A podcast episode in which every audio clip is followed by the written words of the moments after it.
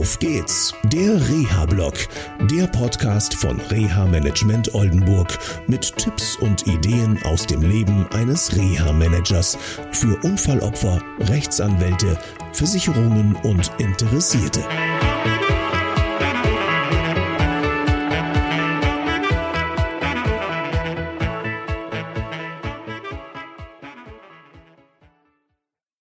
Ja, schön, dass ihr wieder eingeschaltet habt zu einer neuen Sendung von Auf geht's, der Reha-Blog. Ich bin vor kurzem angesprochen worden.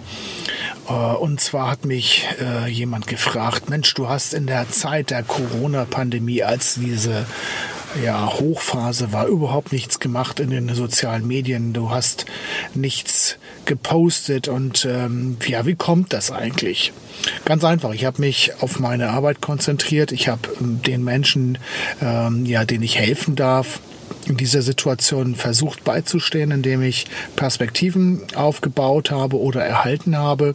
Denn viele hatten Angst, Mensch, wie geht das weiter? Weil Reha-Kliniken haben geschlossen und so weiter. Und ich habe mich auch über den einen oder anderen Leistungsanbieter hm, geärgert. Denn kaum war das Wort Corona ausgesprochen und es gab noch gar nicht mal diese behördliche Ausgangsregelung, wurde gleich versucht von einigen Anbietern ähm, ein Geschäft zu machen. Und zwar ganz konkret wurde auf einmal Teletherapie für einen ja, etwas erhöhten Satz dann angeboten und so weiter. Und ich finde das schräg, wenn man dann mit erpresserischen Mitteln kommt und sagt, äh, entweder bezahlst es oder du ähm, bekommst das nicht hin dass deine Klienten weiter versorgt werden. Und das finde ich äh, ehrlich gesagt verwerflich. Ähm, gut, das war auch eine Möglichkeit, mal wieder die Netzwerkpartner zu überprüfen.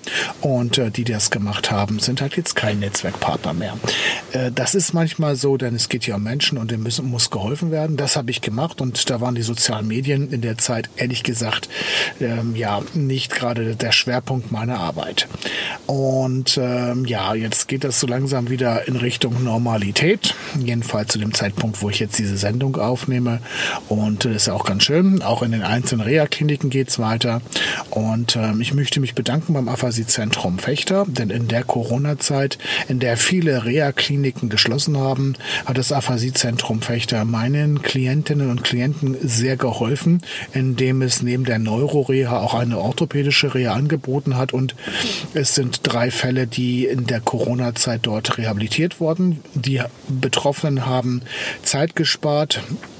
Sie sind ähm, ja relativ schnell wieder auf die Beine gekommen im wahrsten Sinne des Wortes und äh, insofern mein Dank ans Aphasie-Zentrum. So, das war's erstmal von mir hier aus dem Auf geht's der Reha-Blog. Ich wünsche euch noch eine schöne Zeit. Bis dann. Tschüss.